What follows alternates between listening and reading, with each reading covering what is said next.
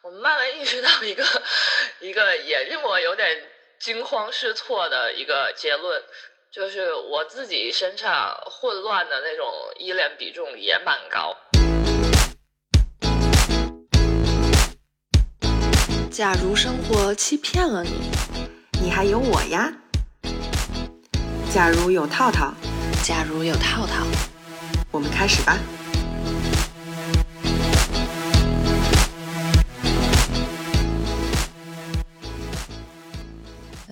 Hello，大家好，我们又回来了。就是时隔很短的时间，有没有被我们的勤奋，有没有被我们的勤劳感动？对，我们又回来了。其实呢，长话短说，我们是为了做一次上一个节目的补充说明，因为我们上次录的时间实在是太长了，所以到录到后面的时候，已经觉得就说快点结束吧。然后，所以反而到了结束之后，意识到其实我们有很多东西没有讲明白，所以得录一个。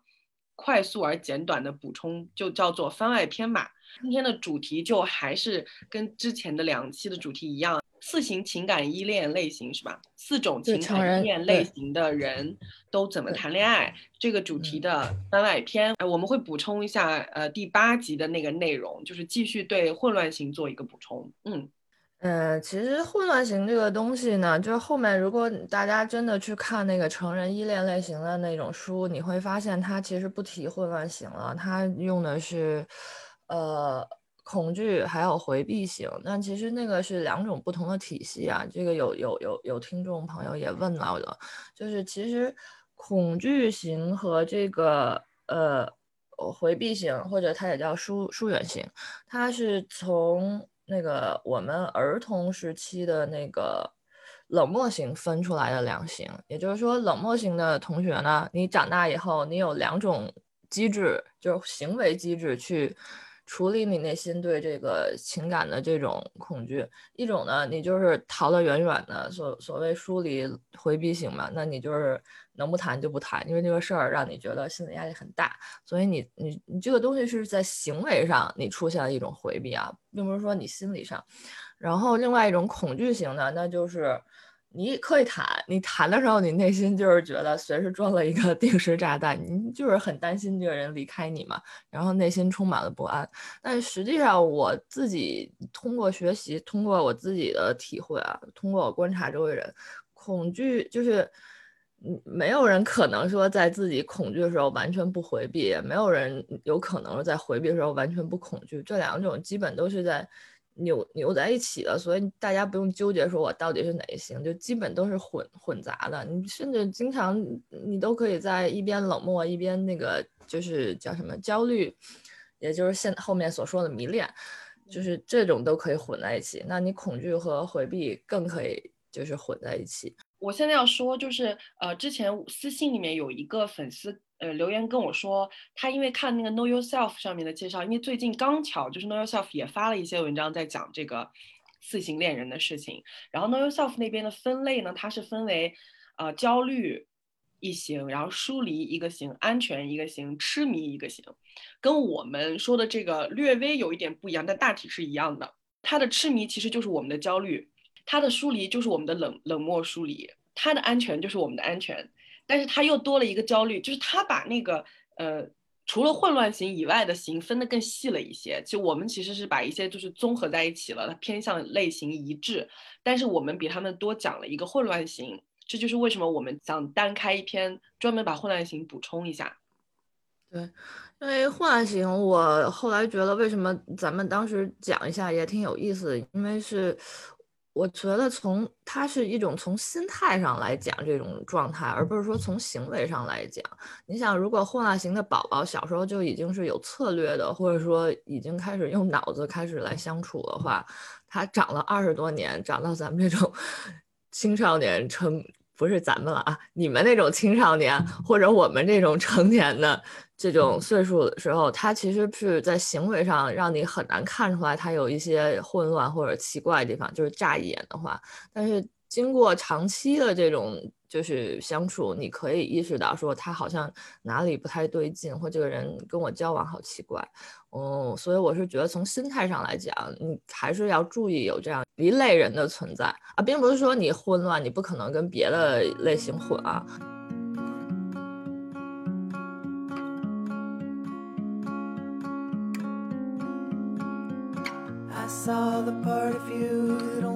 我在跟套套录完上期节目以后，我自己陷入了一段时间的，就是心理学术语叫觉察，就是我开始在内省，在开始就是慢慢思考，我到底为什么是现在这种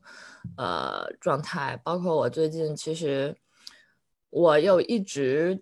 在这种约会软软件上也在玩，但是呢，如果有人对我表示兴趣，我就。也没有啥兴趣，然后就经常是三天到五天突然想起来，然后去 聊两句，然后就完全失踪的这种一种状态。如果有人出现一种比较黏腻，或者说比较就是 longing for your attention 那种状态，我我也会很很快跑路。但是三五天以后，我发现我冷落人家了，我也会跟人就是聊骚一下，然后策略性的献媚一下。然后我不知道我为什么会是这个样子，你知道吧？然后我有一天在看电视剧的时候。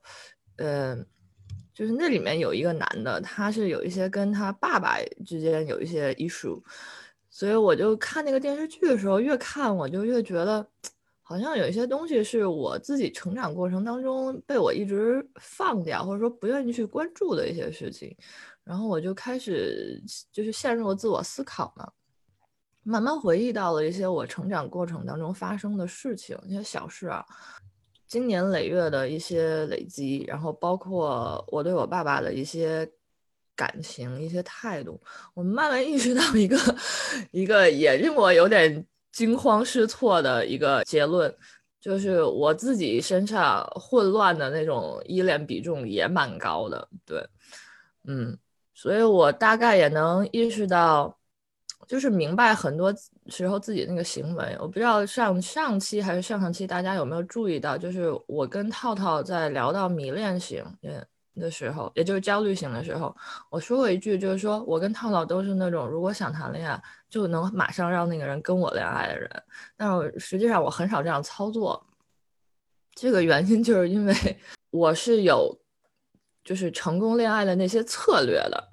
我会谈恋爱，但是我的态度上并不是真正的谈恋爱，我是行为上谈恋爱，而不是感情层面上谈恋爱。然后同时，我是我觉得我主类型可能还是冷漠多一点，然后可能混乱也不少这样一种状态。所以就是一一出手的时候是可以成功的，不出手的时候我就是一种冷冰冰的这种状态。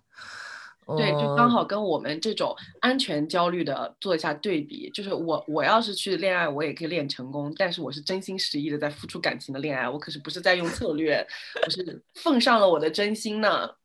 所以这些男的，你们给我睁大眼睛看看清楚，像我这样子的才要好好珍惜。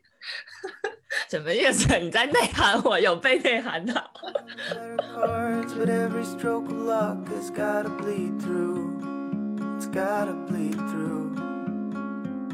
You。held the balance of the time that only blindly I could read you, but I could read you. 今天呢，我们专门就是重新让假如做这个觉知，他觉醒了新的部分，跟大家分享。为什么呢？就是因为上两期的时候，我和假如，尤其是我在讲混乱型的时候，把混乱型是当成一个敌对的对象再去介绍给大家的。因为我本人不是混乱型，我只是一个跟混乱型。接触过、交往过、有过恋爱关系的女人，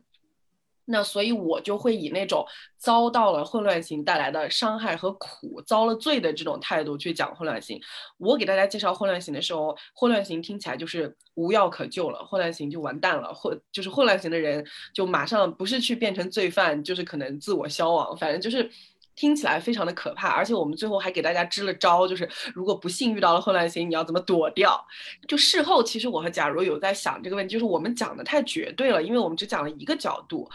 倘若你是混乱型，但是没有不至于还没有发展到说要当罪犯这个级别，只是普通的带一点混乱型心心态的人，你让这些普通人怎么办呢？如果他们听到了，然后发现，哎，其实我是混乱型啊，原来混乱型就是要这样被大家避避之而唯恐不及的，就就要去做坏事的，那我可怎么办？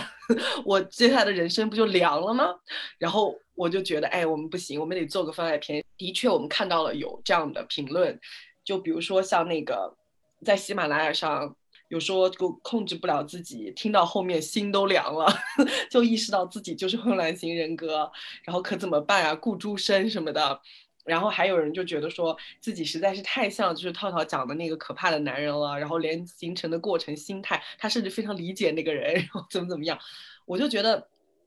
我们得稍微的，就是加一个附注，包括今天，假如刚才的自我剖析，他也觉得他是其实是有混乱型的人格在身体里的，但是假如肯定不会去做伤天害理的事，这一点大家是可以见证的，因为他实在没有这个胆量，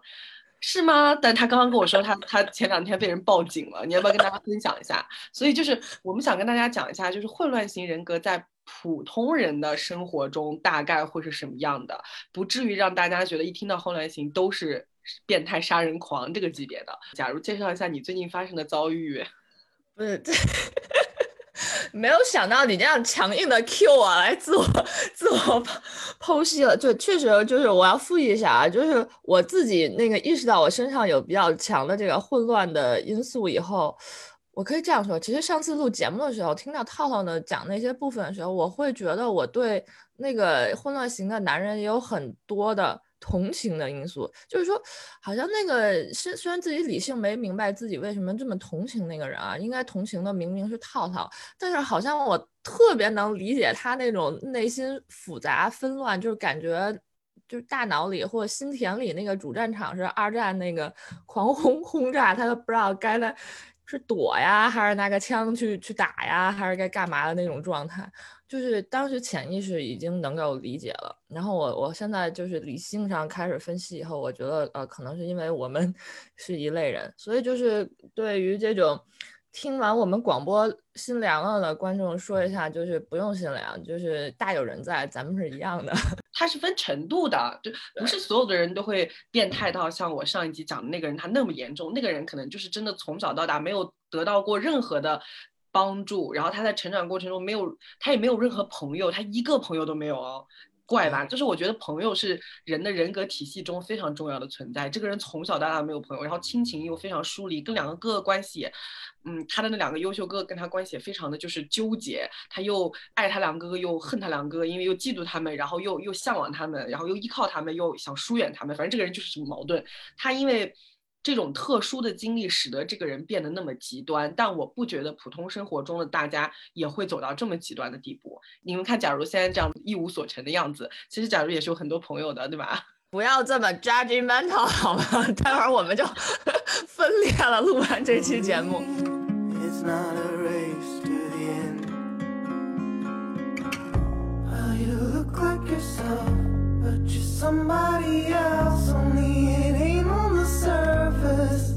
你最近干了些什么事情被人爆？我我那件事还不讲了，我觉得太羞耻了，因为这……那我讲了，那你我非常想知道到底发生了什么，请。你们现在听的是一段跟这个主题完全离题的故事，然后听完了就忘就可以了啊。然后我要我希望跟我发生冲突的那那对母女母子也不要听这个广播，应该不会听我们这个广播。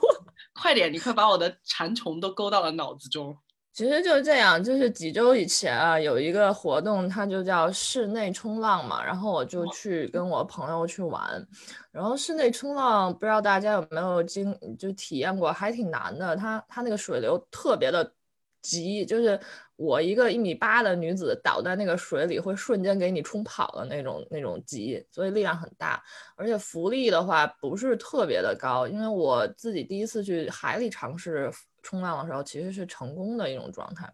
所以我当时去那的时候就是挺不会的，然后内心也挺紧张的，挺焦虑的。然后，呃，因为那一天的活动是你可以在那玩一天嘛，那个场馆，所以就是进去玩一会儿，然后出来休息会儿，进去玩一会儿这种。我是大概中午、下午两三点到那儿开始玩，然后我每一次进那个馆里玩，就是在水里开始玩的时候。都有一个，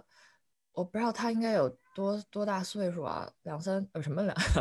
两三年级，可能是多少八九岁九十岁，我不太八确定。岁左右吧，八九岁。嗯，一个男孩子，一个一个长得黑黑的、胖胖的一个男孩子，在那里也在玩。然后他是玩那种儿童类型的，是你跪在板上冲的那种。然后他其实玩的很好啊，他是懂得控制自己前进或后退的方向，所以在这个状态下，他能控制住自己的板，去抬起来一点，如何朝着前面看他的人去滋水的那种状态。然后他学会了这个 trick 以后，他就不停的在做这个恶作剧，基本等于我进去冲几次浪，他就要对我滋几次水。我不会全程在里面冲的，但是我注意到他妈妈就是不停的在外面排队，就是只要他出来了这一轮，然后他妈妈其实已经帮他排到了下一轮，所以他就可以马上再进去再冲下一轮。所以我怀疑他这一天就不停的滋水玩来了，就滋滋人那个玩来了。稍早一点，那个他又在那滋人水的时候，就是有一个年纪比较小的教练。就其实也有点烦了，然后那个教练也是诚心跑到他旁边去划水，然后诚心就专门滋了他，就滋了他一会儿。然后我以为他已经得到教训，但实际没有。等到我们再进去玩，他还在这样干。我当天其实，在那个馆里玩的也挺久的，我最后一轮去冲，可能都已经是八九点的时候了。所以我我我进去玩了三次，三次都被他滋。最后这一次。就是我觉得我可能也是这一天在水里泡的，然后又被冲的，就是已经 身心都来到一种很疲惫，然后我的那种精力已经无法控制住我的 temper 的那种状态了。他又开始滋人了，然后那他第一次滋的时候，我有一个特别的 nice 的朋友，一个天使宝宝，他就举起了一个板子帮我们挡住那个水，然后呢，这个时候我们就啊，我就只是翻了一下白眼，我就觉得这个。孩子真的是够了，然后呢，在看我们用那个板子挡了一一次以后，过了一会儿他又来滋我们的水，这个时候真的真的真的就气疯了。我发现了，我现在发现我气疯的时候，那个理智就飞走了。就其实这些都是我后来理智才意识到我干了什么，就我身体已经先行了，你知道吗？我给他比了一个这样的手势，虽然很短啊。等一下，我跟大家讲一下，他的手势是中指。你以为观众、听众看得到吗？刚才假如对着我，不要说出来好吗？你总得告诉他你比了个啥手势嘛？你说比了个这样的手势，但是其实挺挺快，我比完以后我就收回了。但是我眼睛就是已经开始就是冒冒火气，就一直这，对我就一直瞪着他，然后他不。而且当时他后面已经变成一种目光较量了，就是只要他看着我，我就瞪瞪着他，这种，然后就瞪了，感觉得有两三分钟，我眼泪都要流出来了那种，就是那种那种比眼睛就是不眨眼比赛是吗？就是那种互相谁先眨眼谁就输了那种。对，你要动物世界就是这样，谁先眨眼谁就输了。然后我就这样瞪，然后瞪得很难受，但是能感觉那个男孩从那个哈哈哈哈哈，我知道你们那个气焰一直憋到那种啊，我现在是不是要要要离开还是怎样，就是那种气焰，有点害怕呢。对，然后他就走掉了，然后我觉得嗯，我为民除害了。突然间就是我发现那个男孩就拽着他妈进来了，然后他妈就很激动说：“你是不是对我？你刚才对我孩子干什么？”然后我说：“嗯。”不知道呀，我对你孩子干什么了？然后他说，我孩子跟我说，你对我孩子比中指，我就觉得特别搞笑。当时我的那个理智已经回来了，你知道吗？我飞速的回头看了一眼有没有摄像头，聪明。然后我发现是有的，但是应该拍不到我。然后我就跟他说，没有，我跟他比的是五指，让他不要这样做了。你这个跪便的角度非常的 让人 吃惊呢。他们还说。不可能，我孩子不会看错，你就是他比中指。我说，我没有。然后我发现，就是因为我根本就不能理解我身上那种巨大的转变。其实一瞬间，就是前面啊，就是那种盛怒之下干了一件其实攻击性挺强的，而且你想想，我是跟一个可能撑死了十岁的熊孩子置气的一个事儿，就是我觉得在当时我自己也是一个熊孩子、儿童的状态。后面就是这种发现有一个成人要跟我 battle 了，然后马上脑子又上线了，然后就 策略性的回复了。然后我发现他妈妈是处在一种圣火攻攻心吧，就是感觉要马上就来揪我泳衣给我扒光的那种状态下，然后为了自保，就是已经开始嗯，我我我往后退，然后要一种以冷静的状态来回应的那种状态，就是发现嗯自己脑子还是在线的。我就是用一种特别平常，然后特别冷静的那种。态度去回复他，然后他就越来越跳脚，然后就是感觉大家都在看他了，然后最最后被教练拉出去了那种。然后后面就是比那个比那个女的高吗？你比那个女的高多了，高多了。那他也敢过来智，就是对你智慧真是的，这个女人也是胆子很大呢。胆子很大，我觉得是母性吧。这个后面我其实都可以理解。然后后来我还继续在里面玩呢，玩了一会儿，感觉出去玩一会儿，然后又换衣服，等，因为他那个地方换衣间很小，我就等着换衣服的时候，然后呢，就发现他妈妈跟他还在，然后就是其实其实是在堵我那种状态了。然后就就在那个地方洗衣间门口拉住我，啊，不是用手啊，就是说开始又跟我掰扯这个事儿，然后就说什么。你干什么？你要承认，嗯，就之类之类。那个，咱们好好说到这个事儿。如果是我孩子看错了啊，你今天这个钱我给你出都行。然后，如果是你，咱们就好好说唱，就是突然间暴怒，然后我我也就就是 What are you doing 那种，你知道吗？然后他越给我暴怒，我肯定就越不会承认，你知道吗？我就说没有，没有。就是没有，然后而且他越越跟我跳脚，我我就越来越陷入一种我很平静，我很正常，是你不不太不太正常那种状态。我就进去换完衣服出来以后，发现他妈继续在门口。等着在那，然后就开始说什么他儿子那滋水啊，是因为教练有教这个怎么滋水啊，然后这个是很正常的呀。然后我就觉得我已经不想跟他沟通了，你知道。然后但我的两个朋友是天使，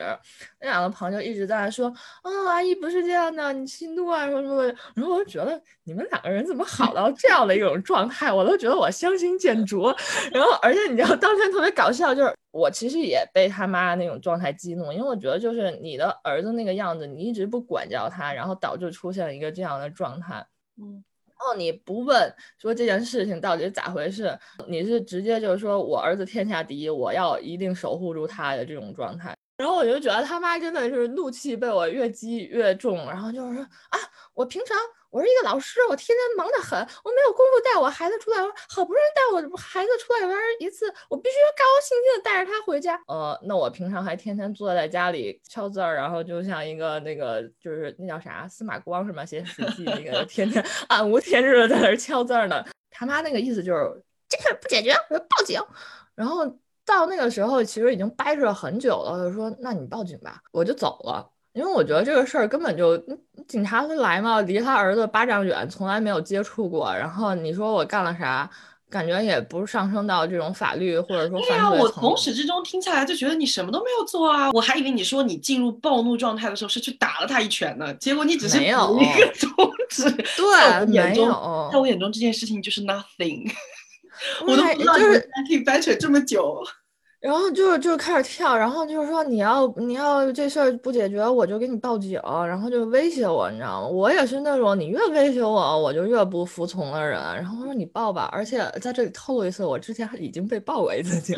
然后我知道这种也是差不多的事，然后我知道就是这种这种事情根本就不了了之，然后就是警察也烦。但是警察真的会因为这种事情来的，然后他就会和稀泥，然后让你说一些你根本不想说的话这种，然后我说你报吧，然后我就。我就走了，他就开始在后面追着我，然后他真的报警，他就 一直在那个电话里说，啊，有一个女流氓对我儿子干了一件什么乱七八糟，然后后面我没听到，跟 你儿子干了我女流氓，然后那个我我因为我觉得这个根本就没啥，我就真的走了，然后我跟我朋友说走吧走吧，烦死了，然后那两个朋友就被吓着了，你知道吗？然后就就不走，就非得留在那儿劝他，然后就是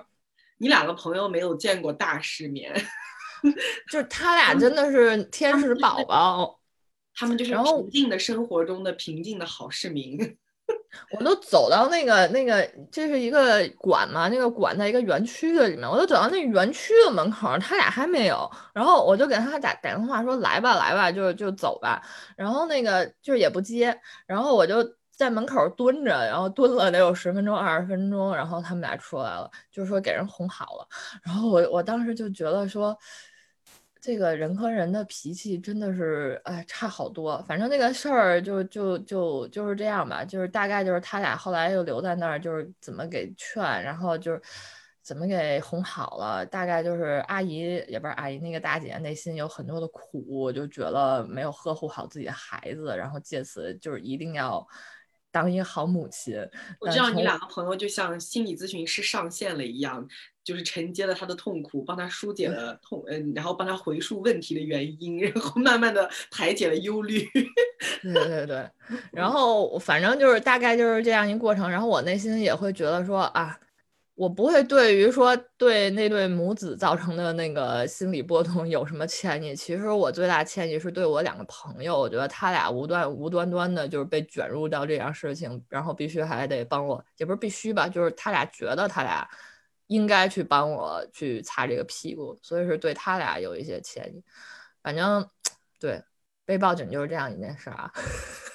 跟我们今天要讲的主题没有太大关系。有一点儿关系，我觉得就大概能反映出来你的一些你你这个人的组成，你的人格组成，就是你的一些你的一些在紧急情况中的应激反应，其实就是能够。比较能够正确的反映出来你到底是个怎么样的人嘛？你就普通生活里面可能也看不太出来，你必须得有一些事件发生了，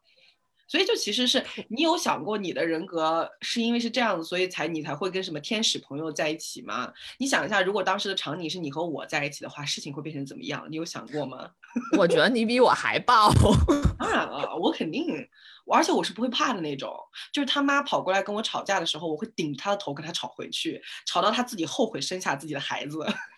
我要吵到他后悔做母亲，然后吵到他哭。我跟人吵架是会把对方骂哭的那种，我相信，我相信他会大 哭。因为我小时候吵架把男生骂哭，就是把我们班里面的黑社会小头子骂到就是甩着门哭着跑了。对这个，但是我对我也没有料到他俩那样天水宝宝，因为我其中有一个朋友是一个那个东北人，然后他就是可能他们两个人更是那种就是比较害怕冲突的人格，就是有些害怕冲突的人是逃了，有一些是一用尽一切方法想把这个冲突消失掉。不管是道歉、说软话、做任何事情，他都愿意。他只达到一个目的，就是他希望这个冲突不存在。就是有一类人是非常的惧怕冲突的，他不想让冲突存在；有一类人是见到冲突就冲上去的那种，就是他们解决冲突的方法是把冲突爆爆炸，然后让它消失。还有一类人是把它包裹住，把它抹平。我觉得是两种解决方法。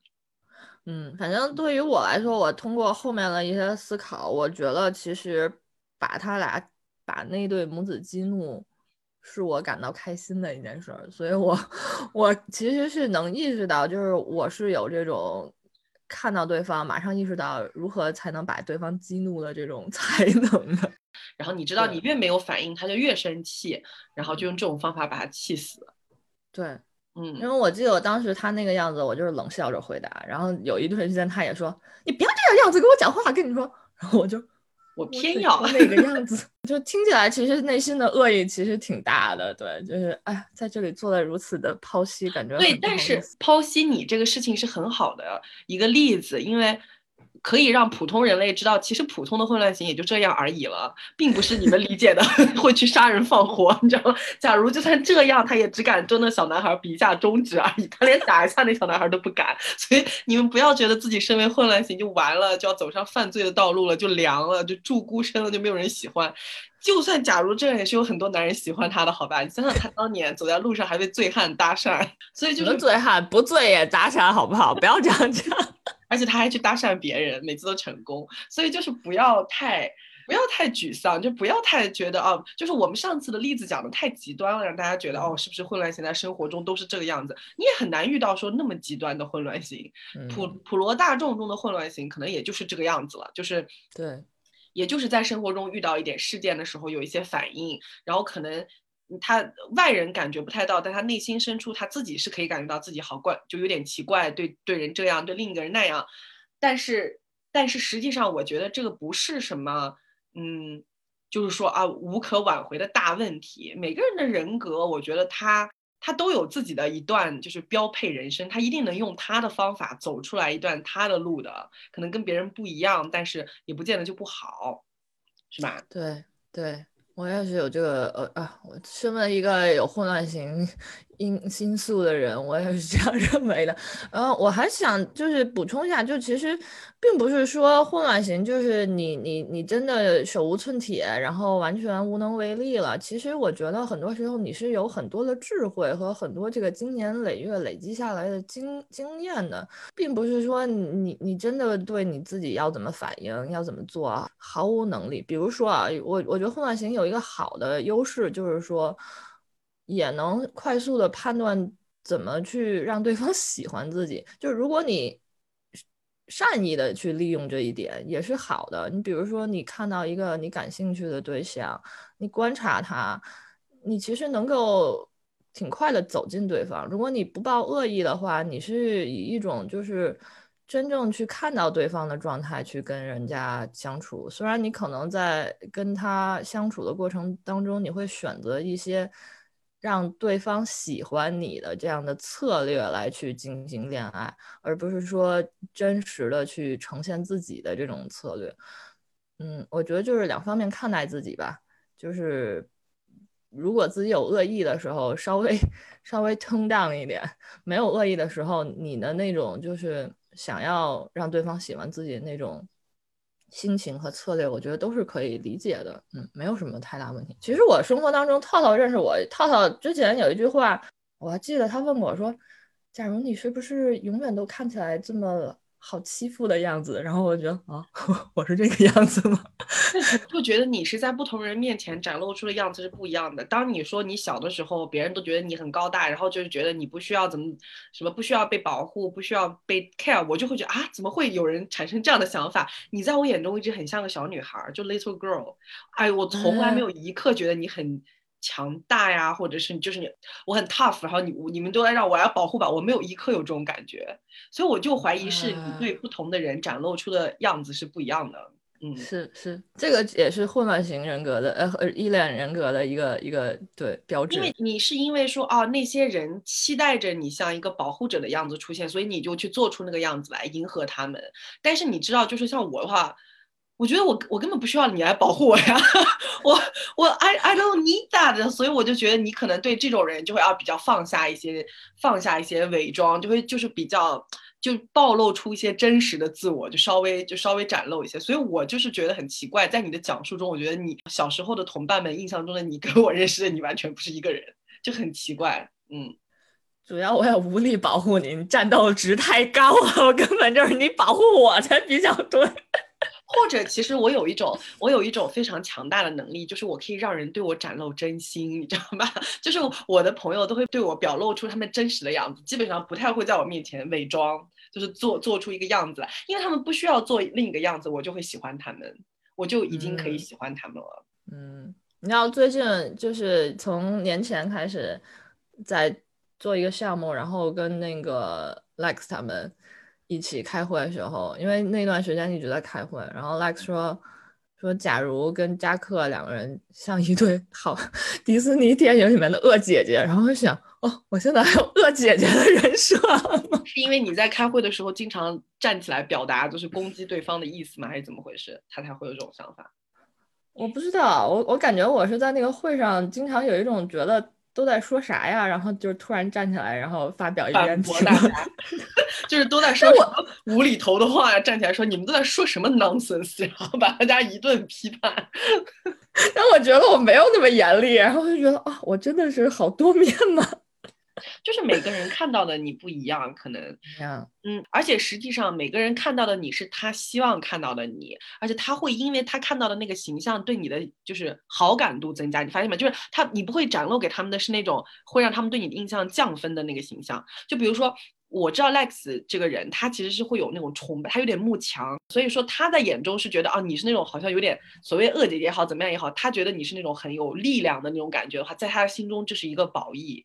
就是一个好像往上看你的感觉。所以你发现吗？嗯，混乱型的人虽然在不同人面前做不同的策略，他不会在那个人面前做出一个让对方不喜欢的样子，他一定是表现出的是对方看到那个样子，一定是他的，他在刚好点中了对方的那个。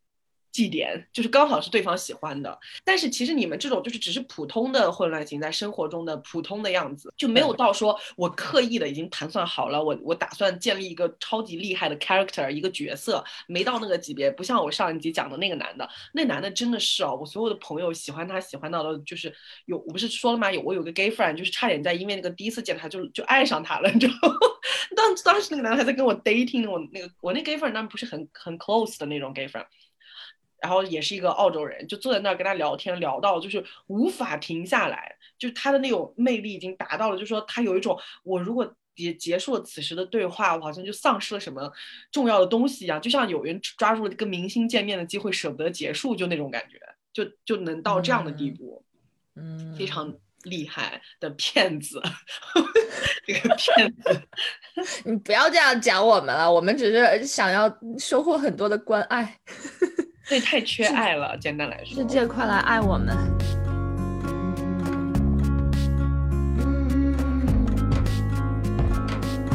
其实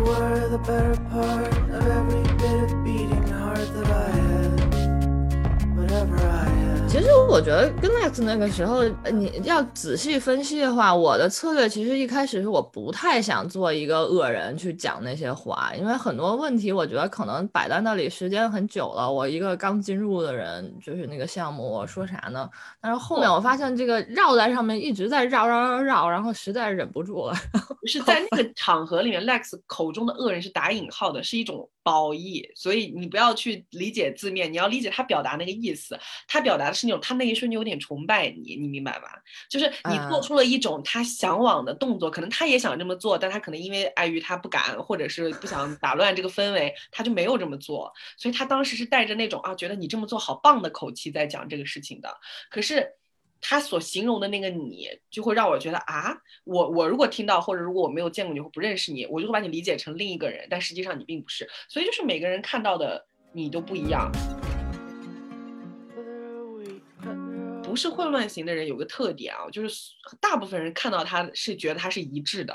就是你去形容他，每个人形容的都差不多，就不会觉得这个人变化很大。就比如说，我觉得。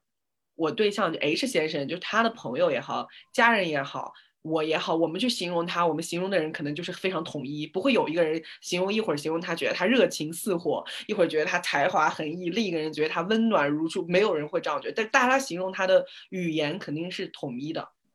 就是一个稳定型的。嗯嗯，确实是这样。希望我也能早日找到，哎，我和大家一起找，早日找到稳定的人格。找不到也没关系啊。我发现就是这次很多评论，大家好像压力有点太大了。就其实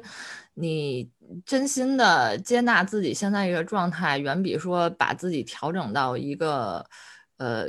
所谓的正常的安全的那个状态更为重要。你只要接受了自己，其实后面很多东西很多。甚至改变都可能是轻松自然的发生的，但你如果一直就是以一种批判的眼光啊，或者说特别严厉严格的眼光来审视自己的话，其实你自己内心是有一部分是愤怒的，那你肯定就没有办法释放。你自己都不接受自己，你肯定那怎么跟这个世界、跟自己相处呢？所以就是我，我记得就是有好几个人留言都说什么啊，他们觉得自己也是混乱型，他们就会不想再进入亲密关系，伤害别人也伤害自己，或者是觉得说我不知道能不能找到正常的感情了，或者有人觉得绝望了找不到了，就非常的 negative。我觉得是这样子的，就是说我们虽然说安全型和混乱型以后长大了之后不太容易再变化，但是呢，即便是混乱型也是有可能被安全型治愈的。所以我们说安全型是百病良药，它是包治百病。安全型的人压力好大，你想我到底担负了多么大的责任，我要来拯救这群病态的人，就是拯救世界。对，虽然说混乱型可能不会变化，但是倘若混乱型跟一个安全型的人在一起，在安全型的调教下。就是就算用策略去过一生，也不至于说过得很不舒服啊。他可以在自己的一个嗯一个一个舒适阈值里面继续这样子下去。对，对，而且其实你就算找不到安全型，你你。现实的来讲啊，安全性没有几个。然后呢，那你去找个心理咨询师，让他在有限的时间里关爱你也可以，也可以。我觉得这个对没有什么问题嘛，就是就是钱赚来就是要花的嘛。你说安全型很少见，那天我们发完节目以后，好几个人在底下评论说，哦，原来我就是安全型，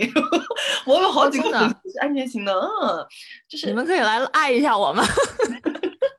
我是有几个非常明确的表示自己就是安全型的女生，而且是女生，就是她，她就发现哦，原来自己这个样子叫安全型。甚至我生活里面，我有一个制片人的朋友，他就是典型的安全型。我早就发现，你会觉得说他非常的独立，好像不怎么。他从来不 share 或者分享他呃恋人的照片什么的，但是他是很爱他恋人的。当我见到他们俩的关系，你会觉得哦非常的紧密。可是他从来不会在外面就是我发好几张照片去告诉别人我有老公什么，他从来没有这样，他就是个工作形象。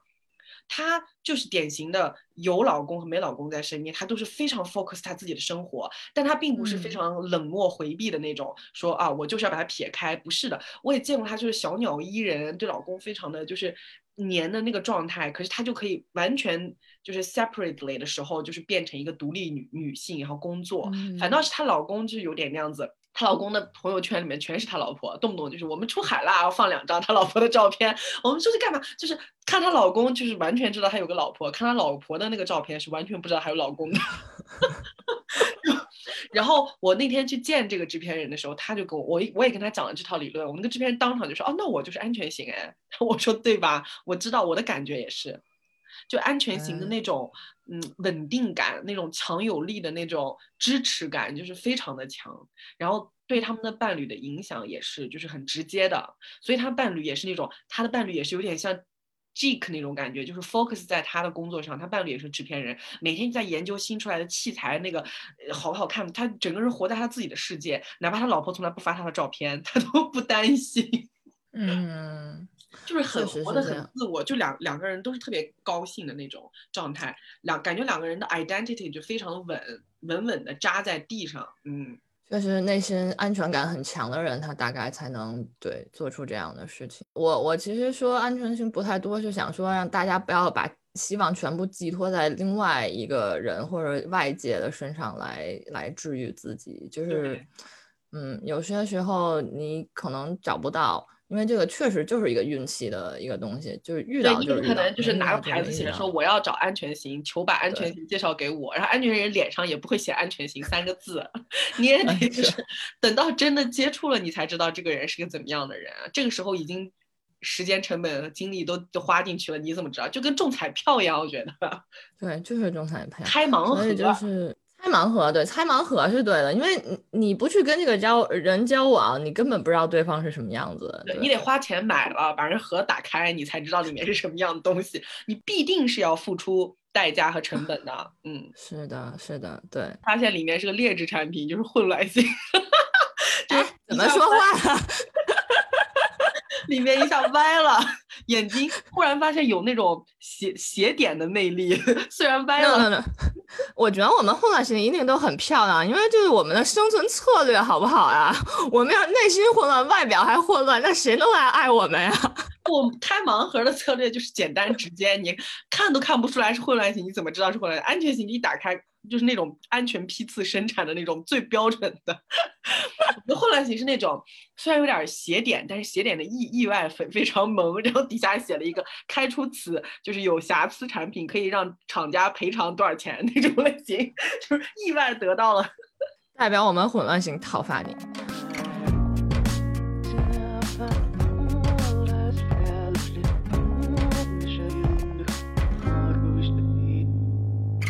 是还有什么观众的问题我们需要回答的吗？我们要看一看吗？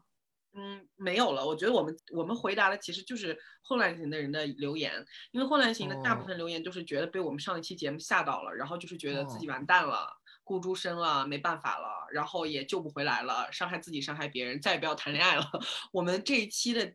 就是这个短短的番外篇的主要目的就是不要这样，萌萌站起来，就是不要沮丧。就生活中的混乱性没有我上一集讲的那么可怕，上一集那是个极端的例子，极端例子不会出现在每个人身上，因为那个就是要非常严重的父母，父母有非常严重的创伤，然后影响了小孩，这个小孩一生都没有被治好，身边也没有什么支持力量，最终走上了邪路。就是我觉得普通人不至于不至于走到那么那么可怕，就他可能会有或多或少的影响，但他还是有方法能够能够自愈的。呃，他还是可以找到一个自己能够舒适的活下去的方式的，不不至于说你永远不会有亲密关系。而且就像我们说的，每个人的亲密关系就是开盲盒，就算是那些安全型的人，他也不知道开了对方是什么东西，是吧？他也不知道对方是什么安全型，也不见得一开盲盒对方也是个安全型，他也有可能遇到我们这些需要他们救助的病人。好累哦，就突然移情一下他们的感受。安全性心想我图什么？但是安全性不会有这个。就是烦恼，安全性甚至可能都不太理解这些有我们这些病态型，安全性觉得，哎，他们是怎么回事呢？就那种随便了，我无所谓，就他们 不 care，他们遇到危险他们就走了，他们受不了。没有，人家就是宝宝在那里想什么呢？反正没关系，我就是爱你呀。然后你就说，我的丑陋都被接纳了。安全性就是。哎呀，他怎么又闹了？但是哎，算了，无所谓了，我反正还是爱他。就安全性就是那样，就是不要去想为什么他这么复杂的这些东西。总之我爱他就对了，然后安全性就完就完事儿了，也也不自我烦恼。嗯。其实我觉得我自己学习这方面的知识，包括我自己个人的一些经验体会啊，就是大家发生的一些矛盾冲突的时候，就跟你的朋友也好，父母也好，跟你的恋人还有老公老婆也好，你可以去跟那个冲突一直的吵，但是你在吵的时候，可能有一句话就能化解掉你们俩之间这种针锋相对的状态，那就是虽然你怎样怎样。但是我依然爱你。你这句话只要说出来了，很多事情都好解决。其实就是我们怎么运作嘛，这个一个事儿。但是你的态度一定要摆出来。我发现大家经常会说，因为你怎样怎样，所以你这样，我怎么爱你？那你你这怎么聊嘛？那爱都不存在，那咱俩聊啥呀？你想说，因为你怎么怎么样，所以我就不爱你，是这个意思啊？你刚才说错了啊。对，就就是说，我们习惯把重点放在我对你的恨意和和负面情绪上，而不是落在对你的正面情绪上。因为我觉得这个也跟那个我们的文化有关系。中国人很少说爱，你发现吗？就是让大家说一下，就是要要命了一件事情，非常的尴尬。然后，尤其是在盛怒的情况下，还要让他说，就更不可能了。但是这一点我就要我就要重新 Q 到我的 H 先生，他真的就是他会的，他会在每一次把我搞得极度生气的时候，跑过来跟我展示他对我的 love，就是非常的温柔，比如说握住我的手呀，或者是抱住我呀，或者他会用这种行为让你表示说啊你是被爱着的，然后刚才那些愤怒和恨意就消失了，你就会觉得我我在做什么，我干嘛呢？不要闹了，然后这个时候你就清醒了，你就意识到刚才自己做自己才是那个冲动的，或者。或者我们之间发生的事情，其实本不应该存在这样。嗯，所以你看，就是态度其实很重要，一定要让就是自己心爱的人意识到自己对对方的态度，然后在这个态度落脚点要落在这个正向的感情上。是的，是的。而且你看，我一个混乱型，我都能悟出这样的道理。大家作为混乱型也是可以的，就是没有问题的，不要太担心。对。你看，我们假如同学作为混乱型，也是身经百战，有过那么多次恋爱，而且也体也尝到过甜头的，所以大家不要觉得混乱型的人就就顾诸身什么，不是，真的就是还是我们的态度。你想去改变或者想去了解自己，只要你想，就会有这个事情发生。重点在于你你想不想？你别说我就不想，我就躺躺倒在家里了，我就准备就这样混吃等死 躺倒。但是如果你想体验，你总归是有方法的。不要那么绝望。所以我也想补充一下啊，就是就是如果你真的觉得我就这样挺好也行，其实你自己给放自己放宽心了，不给自己施加那种压力的话，你可能也渐渐的，因为你懂得爱自己，你就会懂得爱别人。其实我一直是有这样一个观点啊，但是有些人的那种爱，不是说真的爱自己，他可能是对于自自己过多的苛责，或者说是一种过多的放纵，就是如正确的那种真正的爱自己，如果能达到那种状态下，你肯定也是可以的，就没问题的，嗯。对，尤其是给我们留言的大家，我能知道留言的大家并不是真心想躺倒的，因为如果他们真心想躺倒，他们就不会提出这句话，说我孤注生啦，我不要进入亲密关系。因为你提出这个话，其实就说明你是想的，我能感觉到你们愿意聊这个，你们还跑来听我们的。假如有套套，不就是因为你们还是渴望的嘛？所以就不要故意去说一些很沮丧或 negative 的话，让自己更积极起来，一定会有好的东西在未来等着你们的。好。那我们今天这个番外篇是不是就结束了呢？嗯，我觉得差不多了，暴露了很多，感觉我需要藏起来一段时间。你是做这个节目有心理阴影吗？暴露很多，现在你们都知道我在策略性的面对你们了。不会的，你还有更多的策略没有展露出来，好吧？那我们我们我们下期要聊什么呀？下期再说吧。那好吧，今天的番外篇就到这里，我们下个月再见。嗯，那祝大家好心情拜拜。拜。